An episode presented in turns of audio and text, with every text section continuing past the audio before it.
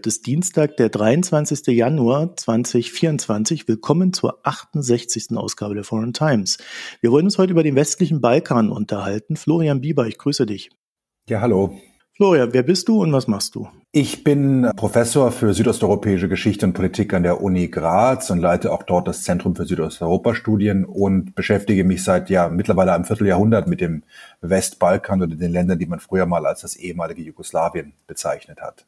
Und du hast ein Buch geschrieben, das nennt sich Pulverfass Balkan. Genau so ist es. Das Buch ist letztes Ende letzten Jahres bei CR Links in Berlin erschienen und ist so ein Versuch, ein bisschen für ein breiteres Publikum die aktuelle Entwicklung auf dem Westbalkan aufzuzeigen und auch ein bisschen die Gefahren, auf die Gefahren der Region hinzuweisen. Gerade in Anblick dessen, dass die Europäische Union ja seit 20 Jahren verspricht, dass die Länder in die Union kommen sollen, aber irgendwie nichts vorangeht. Und da habe ich versucht, das mir mal genauer anzuschauen, woran das liegt und wie sich so verschiedene andere äh, Großmächte und mittlere Mächte in der Region engagieren und was das eigentlich so bedeutet, nicht nur für die Länder, sondern auch für die Europäische Union und Europa im weiteren Sinne als ich den Buchtitel Pulverfass Balkan gesehen habe, habe ich so gedacht, oh, oh, nicht schon wieder so eine Klischeekiste, aber der bist du ja dann quasi schon im Vorwort vorweggekommen, meinen Bedenken und äh, hast dann eben genau diesen Begriff auch thematisiert. Also du meinst das nicht wirklich so, wie es vielleicht manchem erscheint. Genau, denn der, der Begriff vom Pulverfass Balkan stammt ja von der Zeit vor dem Ersten Weltkrieg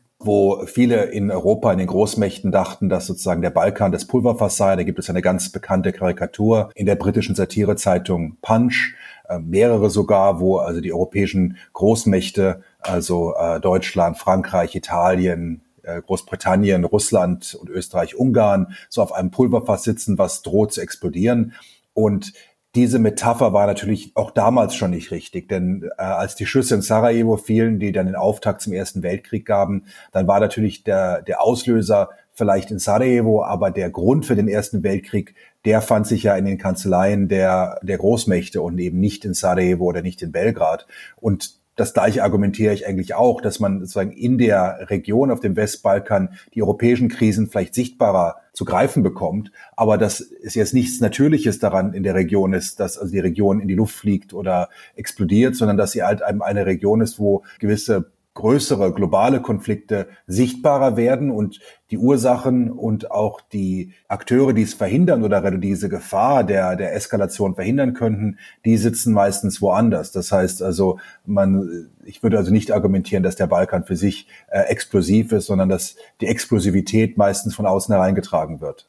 Du hast dann auch gleich so einen zweiten recht hart umkämpften Begriff aufgegriffen, Kampf der Kulturen, entstammt aus einem Buch, mit dem warst du dann auch nicht so recht einverstanden. Ne? Also äh, Christentum gegen Muslime, um es mal auf der, der großen Ebene zu halten, äh, kämpft da auch nicht gegeneinander. Genau, denn ich habe aufgegriffen den Begriff äh, von vom Kampf der Kulturen äh, oder Zivilisationen von Samuel Huntington, der in der Wissenschaft natürlich mittlerweile sehr stark diskreditiert ist der sich aber irgendwie so in der Politik immer noch hält. Man, man bezieht sich vielleicht nicht mehr auf Huntington, aber wenn man sich so die letzten Jahrzehnte anschaut, gerade in Europa wird immer sehr stark die ganze Debatte um Migration wird ja oft auch gerade von, von Rechtspopulisten und rechtsextremen Parteien immer wieder als eine Bedrohung des Islams wahrgenommen. Und da wird dann oftmals auch der Westbalkan so als Konfliktregion gesehen, wo Islam, Orthodoxie und westliche Ausprägungen des Christentums aufeinanderstoßen.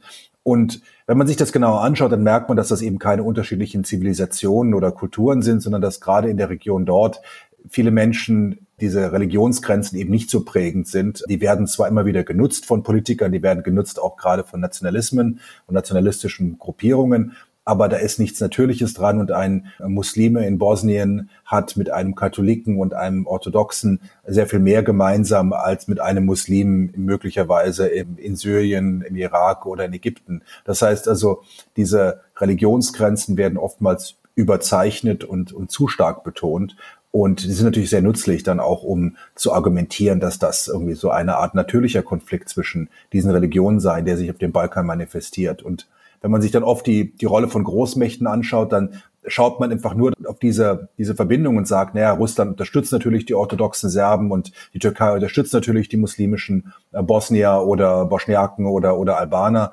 Und man macht sich damit eigentlich immer sehr leicht. Und wenn man so ein bisschen hinter die Kulissen schaut, dann merkt man, dass all diese Unterstützung selten von solchen Kulturallianzen geprägt ist, sondern oftmals ja, sehr viel pragmatischen Hintergrund hat und eben manchmal die Türkei beispielsweise mehr investiert in Länder wie Serbien oder Nordmazedonien, wo die Bevölkerungsmehrheit orthodox ist, weil man dort besseres Geschäft machen kann als in Bosnien. Das heißt also, da ist möglicherweise diese religiöse Übereinstimmung weniger wichtig als ganz hartes Geschäft. Also weniger die Last äh, der äh, Kulturen, sondern vielleicht auch mehr die Last der Historie an der Stelle, ne? weil Historie ja doch eine sehr starke Rolle hier spielt bei der Wahrnehmung. Na, ich würde auch nicht sagen, dass es die Geschichte für sich ist, sondern dass es hm. die Nutzung der Geschichte ist. Denn es gibt viel Geschichte überall. Das heißt, es gibt eben diesen bekannten Ausdruck, dass der Balkan mehr Geschichte oder das ist sozusagen so eines dieser, dieser Schlagworte, die immer wieder zitiert werden, die ich glaube Churchill zugeschrieben werden, dass der Balkan mehr Geschichte produziert, als, als er konsumieren kann. Aber das stimmt natürlich nicht, denn es gibt überall viel Geschichte. Die Frage ist, wie sie politisch instrumentalisiert wird. Geschichte lebt nicht für sich, sondern sie muss ja interpretiert, erzählt, und in die Gegenwart relevant gemacht werden. Und das macht die Geschichte nicht für sich, sondern das machen Politiker, das machen Intellektuelle und die machen das aus bestimmten Gründen. Und ein ganz konkretes Beispiel kann ich dir geben. 1999 NATO interveniert im Kosovo, um dort ethnische Säuberung zu verhindern. Es gibt also eine Kampagne gegen Serbien und es gibt natürlich da auch dann Kämpfe im Kosovo selber zwischen den serbischen Sicherheitskräften und der Kosovo Befreiungsarmee, der UCK. Und dort gibt es eine Schlacht an der Grenze zu Albanien, die historisch gesehen damals völlig niemand davon wusste. Es war gar nicht relevant. Es gab ein paar Dutzend Tote auf beiden Seiten. Und zehn Jahre später entdeckt die serbische Regierung das als Großgedenkschlacht. Und die Schlacht von Koschere wird heute in Comics, in Filmen, in, in Liedern zelebriert, gedacht. Ähm, und das ist nicht, dass das Ereignis selber so wichtig war militärisch kaum bedeutsam, aber es wird von der Regierung und von eben regierungsnahen Kreisen propagiert als zentraler Mythos. Warum? Weil es einer der wenigen Momente war, wo serbische Sicherheitskräfte gegen die Kosovo-Befreiungsarmee gekämpft haben, anstatt einfach nur Albaner aus dem Kosovo zu vertreiben, was sozusagen die Hauptpolitik Serbiens zu dem, dem Zeitpunkt war. Und das heißt, man greift sich diese historischen Momente heraus, um eine neue Meistererzählung zu machen. Und das heißt, es ist nicht die Geschichte für sich, hm. die so schwer wiegt, sondern es sind jene, die daraus Nutzen ziehen, diese aufzuarbeiten beziehungsweise diese aufzubereiten für ihre eigenen politischen Interessen. Wir haben beschlossen, äh, so einen gewissen Schwerpunkt heute auf Serbien zu legen. Ich dachte mir, ich mache mal so zur Einführung so eine kleine Aufzählung, was da so letztes Jahr alles passiert ist. Ich glaube, dann wird auch schnell verständlich, also ist natürlich nicht vollständig, aber ich glaube, dann wird auch verständlich, warum jetzt Serbien vielleicht besonders interessant ist aktuell. Es gab Anfang 23 im Kosovo Proteste gegen eine Kfz Kennzeichenreform und die serbische Minderheit blockierte daraufhin Lokalwahlen. Militante Serben griffen dann im Mai NATO-Schutztruppen, äh, diese KFOR, an.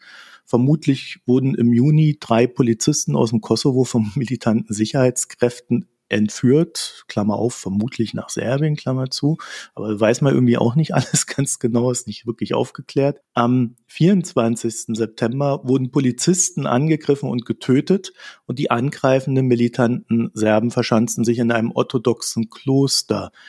So beim anschließenden Schusswechsel wiederum kamen drei Serben um. Daraufhin hat Serbien Militär und Polizisten in 48 Operationsbasen entlang der Grenze zu Kosovo geschoben und später dann wieder zurückgezogen, auf Druck oder ich sag mal auf internationalem Druck sicherlich auch. So und das Ganze im Angesicht von schwerer Artillerie und Flugabwehrsystemen, also dass das dann so alles friedlich verläuft, ist vielleicht auch nicht immer äh, gegeben, auch wenn ich weiß, dass viele meinen, ja, das kommt immer wieder vor und dann versandet das. Aber ich meine, da, da ist ja richtig was los. Ne? Also das klingt ja schon fast so, als ob die sich da gegenseitig in steter Regelmäßigkeit behaken und an die Google gehen und jederzeit äh, irgendwas Größeres entstehen könnte. Ist das jetzt so auf diesen, wenn ich das so runterratter, nur ein falscher Eindruck oder gibt es diese starke Spannung? Die Spannungen gibt es sicherlich. Es gibt natürlich auch Momente immer wieder der Deeskalation dazwischen. Aber es ist gar keine Frage, dass gerade das letzte Jahr von besonders großen Spannungen zwischen Serbien und dem Kosovo geprägt war. Ich würde auch dazu zählen, dass es eben auch innenpolitisch in Serbien durchaus Spannungen gibt. Es gab Massenproteste im späten Frühjahr infolge von zwei Massenschießereien in Belgrad und in der Umgebung, bei der Dutzende Serben zu Tode kamen. Das hat sehr viele Menschen schockiert. Diese Art der Gewalt ist in Serbien sehr ungewöhnlich. Das erinnert eben eher an die Schulschießereien, die wir in den USA leider häufiger äh, sehen. Es gab Zehntausende, die auf die Straßen gingen und die auch die Regierung dafür verantwortlich hielten, dass diese Gewaltverherrlichung in den Medien und von der Regierung auch durch ihren aggressiven Ton gegenüber dem Kosovo, aber auch gegenüber der Opposition quasi unterstützt. Es gab Wahlen, Neuwahlen im Dezember mit dem Vorwurf von ernstzunehmenden Unregelmäßigkeiten und Massenprotesten. Und ich erwähne das nur deshalb, weil ich glaube, das hängt auch mit dem Kosovo zusammen. Aus dem Grund, dass die Regierung natürlich den offenen Konflikt mit dem Kosovo teilweise nutzt, um abzulenken von innenpolitischer Kritik. Die ungelöste Frage der Beziehungen zwischen Serbien und Kosovo schwelt ja seit der Unabhängigkeitserklärung des Landes Kosovo und natürlich auch schon vorher seit dem Krieg 1999, den ich bereits erwähnt habe. Und das heißt, es gibt da einfach sozusagen einen offenen Konflikt, wo Serbien und Kosovo in einem ja scheinbar nie endenden Dialog miteinander stehen, der nicht wirklich vorankommt, der aber die Möglichkeit gibt, eine Regierung wie jener in Serbien äh, immer wieder von innenpolitischer Kritik oder von anderen auch außenpolitischer Kritik abzulenken, indem man entweder ein bisschen dort Brand stiftet oder ein bisschen äh, Feuerwehrmann spielt und den, die Konflikte eindämmt. Und da sieht man also, dass dieser Konflikt zwischen Serbien und Kosovo oftmals eskaliert, aber diese Eskalation auch oft eine sehr geplante Eskalation ist. Ich würde jetzt mal ausnehmen, äh, den du erwähnt hast, den Zwischenfall in Banska, in dem Kloster im Nordkosovo im September.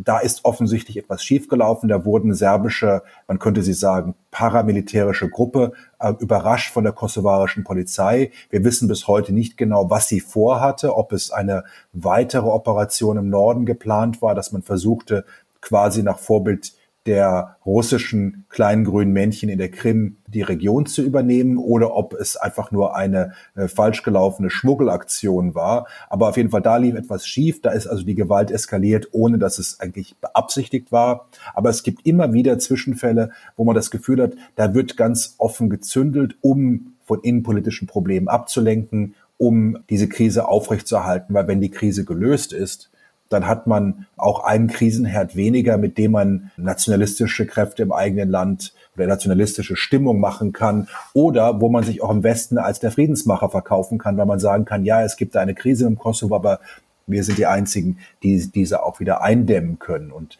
das heißt, dieser offene Konflikt, der gerade im letzten Jahr immer wieder zur Eskalation geführt hat, ist auch sehr nützlich. Aber wenn wir jetzt von der Frage der Eskalation reden, gibt es natürlich auch klare Grenzen, denn letztlich steht Kosovo unter dem Schutz der KFOR, einer NATO-geführten Friedensmission und das äh, mit einem UN-Mandat. Das heißt, da, da gibt es sozusagen eine sehr klare Linie, die Serbien nicht überschreiten kann. Würde Serbien mit der offiziellen Armee oder Polizei die Grenze zum Kosovo überschreiten, würde es sich quasi nicht nur gegen die UN-Resolution richten, sondern auch gegen die NATO. Und das wäre natürlich schon eine Eskalation, auf der man sich fragt, ob Serbien bereit wäre, sich darauf einzulassen, gerade weil NATO so etwas ja kaum ignorieren könnte. Denn letztlich, wenn NATO nicht reagieren würde, würde es die Glaubwürdigkeit des nordatlantischen Bündnisses in Frage stellen. Deshalb rechne ich weniger mit einem Krieg zwischen Serbien und Kosovo, aber diese Zwischenfälle, die wir gesehen haben im letzten Jahr, diese können sich natürlich durchaus wiederholen und wenn irgendwas schiefläuft, so wie es scheinbar im September geschehen ist, dann kann es natürlich auch zu einem Gewaltdynamik führen, die sich dann nicht mehr so leicht kontrollieren lässt. Serbien wird regiert von Alexander Vucic, äh, wollte ich mal kurz als Namen einwerfen. Und nach dem, was du geschrieben hast, erinnert mich so dieser Regierungsstil, äh, ehrlich gesagt, an meine Erfahrungen in Russland. so ein nationalistisch-chauvinistischer Ansatz, der sehr darum bemüht ist, so die Geschichte nach eigenen Ideen zu prägen und damit wiederum so die Gemüter bewegt und in eine gewünschte Richtung drängt. Also ich glaube, das würdest du jetzt einfach bestätigen nach dem, was ich gehört habe. Ja, ich meine, ich, auf, auf jeden Fall. Äh, aber andererseits, es gibt natürlich im Gegensatz zu Russland unter Putin noch mehr Raum für politische Opposition. Es ist natürlich mhm. ein sehr eingeschränkter Raum. Es ist keine Demokratie. Die Qualität der Demokratie hat im letzten Jahrzehnt dramatisch abgenommen.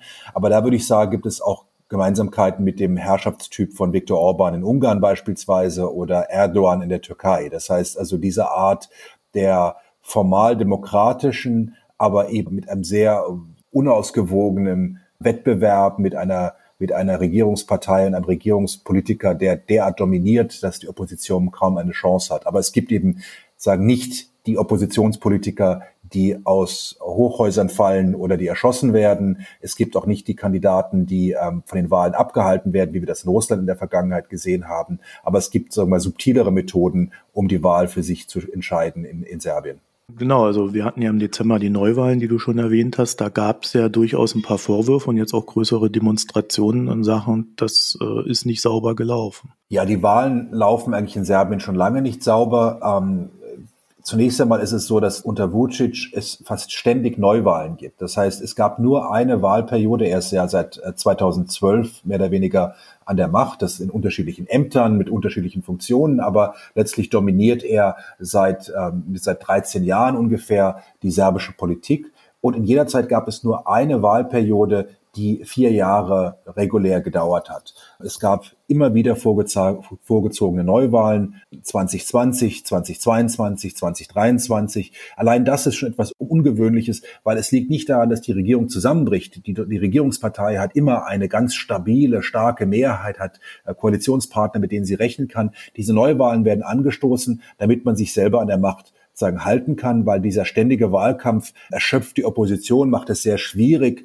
auch zusammenzufinden und gemeinsame Koalitionen zu bilden. Und dann gibt es natürlich im Vorfeld der Wahlen massive Unregelmäßigkeiten. Fast alle Medien, die wirklich eine große Reichweite haben, sind von der Regierungspartei kontrolliert oder stehen ihr nahe. Das heißt, es gibt kaum einen Raum für Opposition. Wenn sie erwähnt wird, dann wird sie als Verräter, als, als Drogenabhängige, als unzuverlässig und ähnlich abgestempelt. Das heißt, es gibt kaum Raum für die Opposition, ihre eigene Position darzustellen im Vorwahlkampf. Sie können wirklich nicht die Bevölkerung immer erreichen, es sei denn, sie gehen wirklich sozusagen selber in Wahlkampfveranstaltungen überall im Land. Es gibt Druck auf Wähler für die Regierungspartei zu stimmen.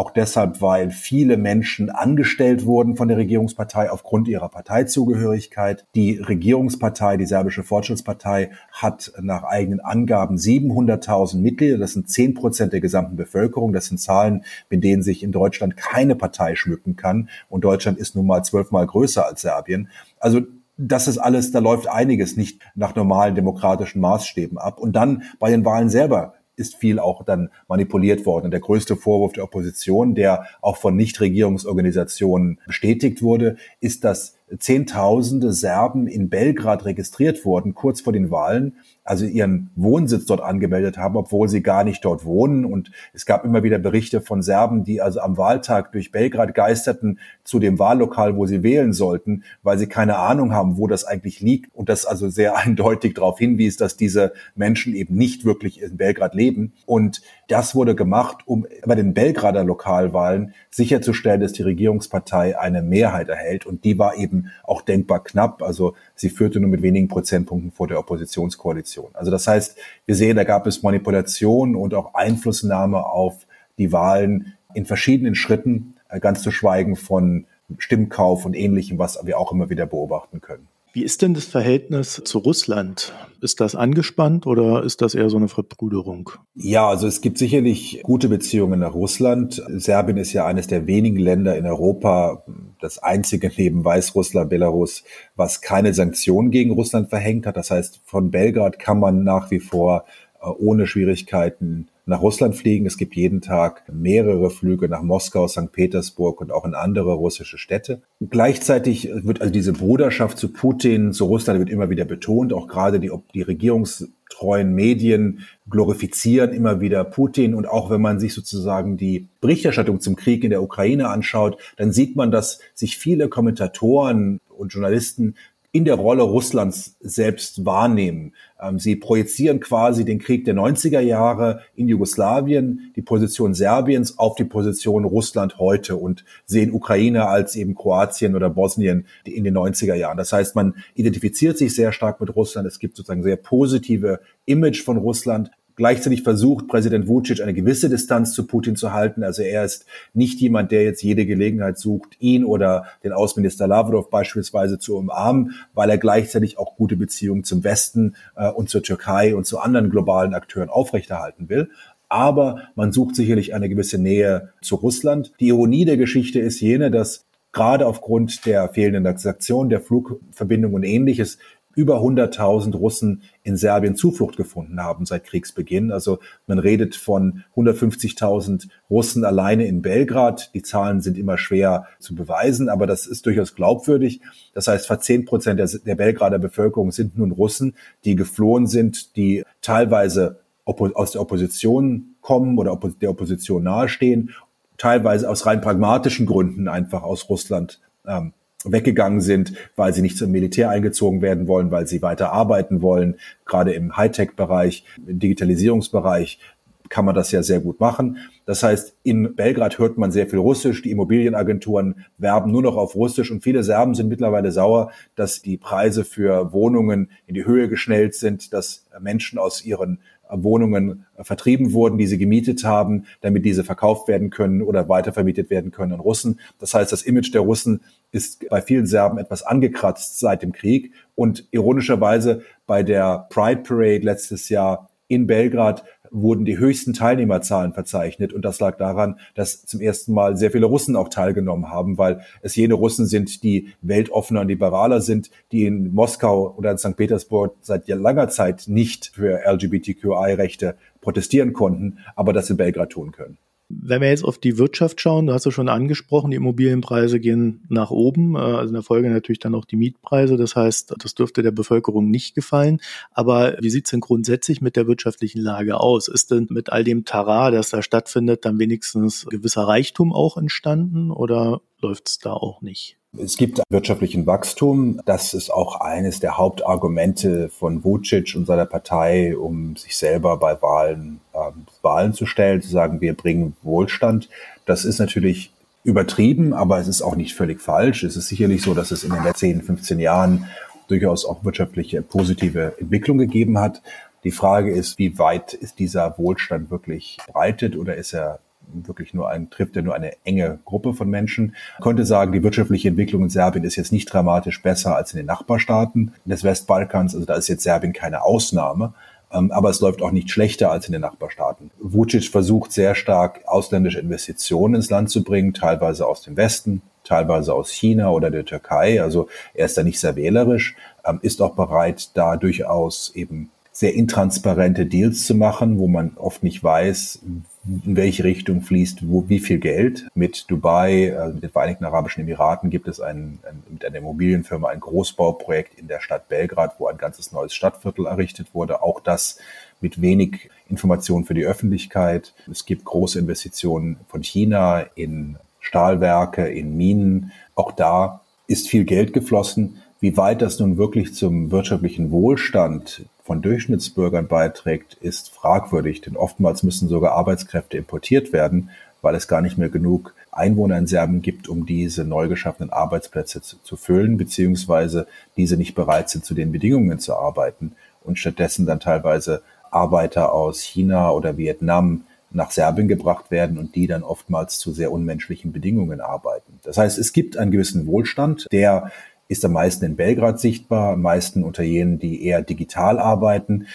Wie weit das nun wirklich der Verdienst von Vucic und seiner Partei ist, ist fragwürdig, denn das ist eine Entwicklung, die natürlich global stattfindet, wo man einfach in einem Land, wo es die Lebenskosten etwas günstiger sind, leichter zu Wohlstand kommt, wo man natürlich ortsungebunden arbeiten kann. Aber insgesamt würde ich sagen, dass die wirtschaftliche Entwicklung nicht so ist, dass das Land wirklich transformiert wurde, und Zehntausende, ja Hunderttausende Serben sind im letzten Jahrzehnt nach Westeuropa ausgewandert, um dort eine bessere Bedingungen zu suchen. Nicht unbedingt ein besseres Gehalt, das kommt oft auch dazu, aber oftmals einfach Arbeitsbedingungen, wo sie nicht Parteimitglied werden müssen, wo sie nicht einen Arzt bestechen müssen, um einfach nur eine Behandlung zu bekommen und wo es all diese anderen, ja, diese anderen Herausforderungen nicht gibt, die man in Serbien leider gewohnt ist, weil ähm, Rechtsstaat eben nicht so funktioniert. Also nach allem, was du mir jetzt so erzählt hast, kann ich mir irgendwie schwer vorstellen, dass Serbien wirklich in die EU rein möchte. Also Serbien äh, als Land ist natürlich sehr, sehr vielfältig. Die serbische Regierung redet davon, dass sie weiterhin in die Europäische Union will, tut aber sehr wenig dafür. Das heißt, sie hat im Laufe des letzten Jahrzehnts zwar den Prozess so formal betrieben, aber gleichzeitig alles äh, getan, damit das nicht wirklich umgesetzt wird. Es gibt Beitrittsverhandlungen, aber die gehen wirklich seit, seit Jahren nicht mehr wirklich voran. Das Land tritt auf der Stelle und gleichzeitig ist auch die Unterstützung für einen EU-Beitritt stark abgesunken in Serbien. Und das ist kein Zufall. Das wird quasi bewusst und auch systematisch von der Regierungspartei betrieben, indem man eben in Medien immer wieder anti-westliche Anti-EU-Positionen vertritt und diese auch sehr viel Raum eingeräumt werden. Und das hat halt eben die, die, Konsequenz, dass heute in Serbien nur noch eine Minderheit von etwa 40 Prozent für einen EU-Beitritt sich ausspricht und mittlerweile eine Mehrheit gegen einen EU-Beitritt ist, beziehungsweise sogar mehr Menschen für einen Beitritt zur BRICS sind als zur Europäischen Union. Aber das ist eben nicht etwas, was quasi natürlich und einfach ganz selbstverständlich so wäre. Das sah eben vor 15 Jahren noch ganz anders aus, sondern es ist eben die Konsequenz davon, dass eine anti-westliche Position von der Regierung ganz bewusst und ständig gebetsmühlenhaft äh, verbreitet wird. Das entbindet sie natürlich von jeglichem Druck, diesen EU-Beitritt ernsthaft weiterzuführen. Das heißt, man führt ihn weiter, um ja, gute Beziehungen zu westlichen Partnern nicht abbrechen zu lassen. Man führt sie weiter, weil man immer noch ein paar Serben vielleicht für sich gewinnen kann, die zwar für die Regierungspartei stimmen und irgendwie noch für die Europäische Union sind, weil das irgendwie wirtschaftlich vielleicht ganz gut ist, aber man verfolgt es nicht ernsthaft. Wenn man mal versucht, das Ganze zu greifen, würde das ja irgendwie bedeuten, dass die Strategie eher ist, man hat verschiedene Partner größerer und kleinerer Natur, eigentlich eher größerer meistens, und die versucht man so ein bisschen im Balance zu halten und dabei so das Beste für sich selber rauszuschlagen. Allerdings ist es dann eher so regierungszentriert. Also das heißt, gewisse Klicken und äh, Einflusskreise äh, zapfen dann so das meiste für sich ab. So klingt das für mich. Man versucht zwischen Großmächten, großen Blöcken zu lavieren. Man versucht, Serbien äh, deklariert sich ja auch als neutral. Die Idee, dass man sich keinem Bündnis anschließt, sondern dass man versucht, überall das beste Geschäft zu machen. Also sozusagen auf der Suche nach dem besten Deal. Aber dieses beste Geschäft ist eben oftmals eines, was im Interesse der Eliten ist, der Regierungspartei von Präsident Vucic und nicht unbedingt im Interesse der breiteren Bevölkerung. Denn eben viele der der Geschäfte, die gemacht werden, sind ja intransparent. Man weiß nicht genau, was da vorgeht, wie das Geld fließt. Das nutzt sicherlich die Regierungspartei, das nutzt der wirtschaftlichen Elite um sie herum. Aber die Vorteile für die Bevölkerung sind da sehr viel bescheidener. Wie kommt man denn da raus? Naja, wie gesagt, es gibt diese Massenproteste, es gibt viel Unzufriedenheit im Land. Das heißt, es ist nicht so, dass die Regierungspartei das einfach ohne Opposition machen würde. Die Opposition ist auch in den letzten Jahren erstärkt. Das ist sehr schwierig natürlich. Ähm, und das ist ironischerweise auch deshalb schwierig, weil der Westen äh, Vucic immer wieder den Rücken stärkt. Ähm, trotz seiner anti-westlichen Position, trotz seiner fehlenden Bereitschaft, den Kosovo anzuerkennen, ist er sehr geschickt, immer wieder strategische Unterstützung aus dem Westen zu sichern. Das sehen wir jetzt auch wieder nach den Unregelmäßigkeiten der Wahlen, über die wir gesprochen haben. Äh, gibt es keine laute Kritik aus dem Westen, keine klare Stimme, die sagt, derartige Manipulation in den Wahlen ist inakzeptabel, da müssen die Wahlen, es muss untersucht werden, es bedarf äh, möglicherweise Neuwahlen. Da ist der Westen sehr still. Und warum ist er so still? Naja, einerseits hofft man, dass Vucic immer noch bereit wäre, den einen oder anderen Kompromiss mit dem Kosovo zu machen. Und es ist kein Zufall, dass Serbien beispielsweise die kosovarischen Nummernschilder um Neuer herum anerkannt hat, zu jenem Zeitpunkt, als die Massenproteste zu den Wahlen entstanden sind. Das heißt, auch da signalisierte man dem Westen, ja, ja, wir machen noch Kompromisse, wir, wir erkennen jetzt die Nummernschilder an. Und Serbien verkauft auch Munition an die Ukraine. Und das ist etwas, was für die USA beispielsweise sehr wichtig ist. Und dieses Geschäft, was für Serbien viel Geld bringt, aber auch eher subtile westliche Unterstützung, führt eben auch dazu, dass man kaum Druck auf Vucic ausübt, sich den Forderungen der Opposition zu stellen. Das heißt, Vucic ist sehr geschickt, diese westliche Unterstützung nach wie vor aufrechtzuerhalten. Und das macht es natürlich sehr viel schwieriger für innenpolitische Opposition, gegen ihn Erfolg zu haben, weil diese Opposition ist überwiegend pro-westlich. Sie sieht die Zukunft Serbiens in der Europäischen Union. Sie wirft ihnen vor, eben Rechtsstaatlichkeit und Demokratie mit Füßen zu treten. Aber es fehlt ihr die Unterstützung aus dem Westen. Und das macht es für diese Opposition natürlich sehr schwierig. Weil man dann natürlich auch nicht weiß, ob sie das dann so umsetzt, wenn sie dann mal an der Macht sein sollte. Da gibt es ja auch immer wieder interessante Überraschungen. Natürlich, aber es ist, glaube ich, man kann sagen, die Opposition äh, umfasst auch verschiedene Parteien und es gibt da nicht eine dominante Figur. Aber es ist klar, dass sie die Unterstützung, die sie bekommt und auch die Proteste, die sagen, ihr den Rücken stärken, äh, genau diese Kritik zugrunde liegt, dass das Regime in Serbien undemokratisch ist und eben Rechtsstaatlichkeit mit Füßen tritt. Natürlich ist es klar, und das sehen wir immer wieder in anderen Fällen auch, dass wenn man einmal an die Macht kommt, es sehr schwer ist, diese Strukturen zu ändern, die Versuchung möglicherweise sehr groß ist, nach gleicher Methode vorzugehen, weil die Institutionen quasi gewohnt sind, dass sie missbraucht werden, gewohnt sind, dass es Manipulationen und ähnliches gibt. Das heißt, diese quasi Tradition oder diese Gewohnheit zu brechen, ist gar nicht so leicht. Das ist gar keine Frage. Aber dass es der jetzigen Regierung letzten zehn Jahre sich dramatisch verschlechtert hat, die Frage von Rechtsstaatlichkeit und, und Demokratie, das steht auch außer Zweifel. Man kann aber auch nicht so hundertprozentig sagen, dass es eine Schwäche der EU ist, ne? sondern das ist auch gleichzeitig irgendwie immer so ein, ja, so äh, entlang der Umstände. Also ich finde das äußerst schwierig zu greifen, da jemanden expliziten Vorwurf zu machen, außer natürlich Vucic. Ja, ne, aber man kann natürlich schon sagen, dass die fehlende Bereitschaft, also letztes Jahr kam Kommissionspräsident Ursula von der Leyen nach Serbien und pries die Fortschritte in der Rechtsstaatlichkeit in Serbien öffentlich. Und das ist natürlich sozusagen ein Schlag in die Magengrube der Nichtregierungsorganisationen, die sehr akribisch dokumentieren, was eben falsch läuft. Und dann kann natürlich Vucic sich umdrehen und kann sagen, was habt ihr denn für eine Kritik? Die ist ja gar nicht berechtigt. Die Kommissionspräsidentin sagt, alles läuft in die richtige Richtung. Und das ist natürlich genau das, was dieses Regime bestärkt. Und ich glaube, da kann man schon sagen, dass es da auch in der Europäischen Union immer wieder Politik gegeben hat, die wirklich ähm, schädlich ist für Demokratie und Rechtsstaatlichkeit in Serbien und letztlich ähm, Vucic's Politik bestärkt, zu versuchen, von allen das Beste rauszuholen und sich damit die eigene Macht abzusichern.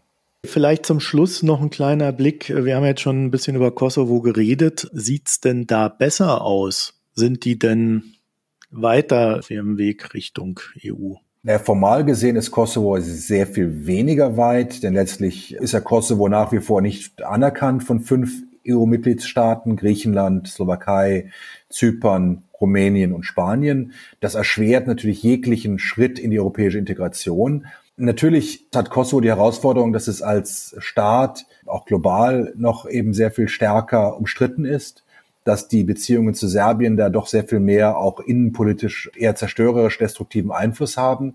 Aber gleichzeitig muss man sagen, es ist auch schon eine Erfolgsgeschichte, weil der Staat quasi ja nach dem Krieg 1999 völlig neu begründet wurde. Es gab keine Institutionen, es gab keine Polizei, es funktioniert eigentlich gar nichts in diesem Land nach dem Rückzug der serbischen Einheiten und Staatsstrukturen und mit internationalen Machtübernahme quasi dieses Territoriums wurden graduell Ministerien aufgebaut, Institutionen aufgebaut und man muss sagen, nach mittlerweile ja 25 Jahren funktionieren die. Es gibt einen Staat, es gibt funktionierende Institutionen und es hat häufige Machtwechsel gegeben. Also im Gegensatz zu Serbien hat es mehr Machtwechsel, Regierungswechsel im Kosovo gegeben in den letzten zwölf Jahren. Man kann sagen, insgesamt äh, gibt es eben immer wieder andere Parteien, die auch, es gibt eine sehr kritische Medienlandschaft. Ähm, das heißt, in der Hinsicht kann man sagen, Rechtsstaatlichkeit, Demokratie, politisch gesehen ist Kosovo heute im Moment besser aufgestellt als Serbien. Es gibt auch natürlich dort Herausforderungen, es gibt Schwierigkeiten. Die jetzige Regierungspartei Wette Vendosje, Selbstbestimmung, hat eine große Mehrheit. Die hat sie erreicht, weil die Bevölkerung enttäuscht war von den Parteien, die im ersten Jahrzehnt nach der Unabhängigkeit dominierten. Und eine absolute Macht ist immer gefährlich und äh, schafft immer wieder die Versuchung, über die wir auch gerade in Serbien gesprochen haben, dass man sich auch Mitteln bedient, die nicht unbedingt äh, nur demokratisch sind. Und es gibt die Frage, wie man die kleine, aber wichtige serbische Minderheit einbezieht, die auch noch nicht gelöst ist. Das heißt, es gibt große Herausforderungen, auch wirtschaftliche Herausforderungen für den Kosovo. Aber ich würde sagen, wenn wir zurückblicken und gerade sagen, jetzt im Moment reden wir vom einem Vierteljahrhundert seit Kriegsende, dann oder seit dem Konflikt, der zur Unabhängigkeit geführt hat, dann äh, muss man sagen, ist Kosovo doch eine Erfolgsgeschichte im Verhältnis zu den anderen Staaten der Region oder zu dem zu Bosnien beispielsweise als Staat, der heute kaum entscheidungsfähig ist und der intern gespalten ist und der von sezessionistischen Bewegungen geprägt ist. Und all das ist im Kosovo doch weniger dramatisch der Fall. Also ein klein wenig mehr Hoffnung an der Stelle. Du, Florian, äh, in deinem Buch kommen noch ein paar Sachen mehr vor, würde ich gerne dazu sagen. Wir haben jetzt äh, uns da ein bisschen konzentriert, auch wenn Serbien sicherlich einen großen Anteil einnimmt, aber du bist da noch etwas weitschweifiger reingegangen. Ich fand das sehr interessant, deswegen würde ich es auch noch mal explizit empfehlen wollen. Und unabhängig davon, danke für das Gespräch. Danke auch für die Einladung. Wenn ihr dazu noch ein paar Gedanken habt, www.foreigntimes.de, das ist unsere Internetseite und dort könnt ihr auch das Premium-Abo abschließen, für die, die das eher hören wollten. Vielen Dank fürs Hören, euch eine schöne Zeit und bis bald. Tschüss.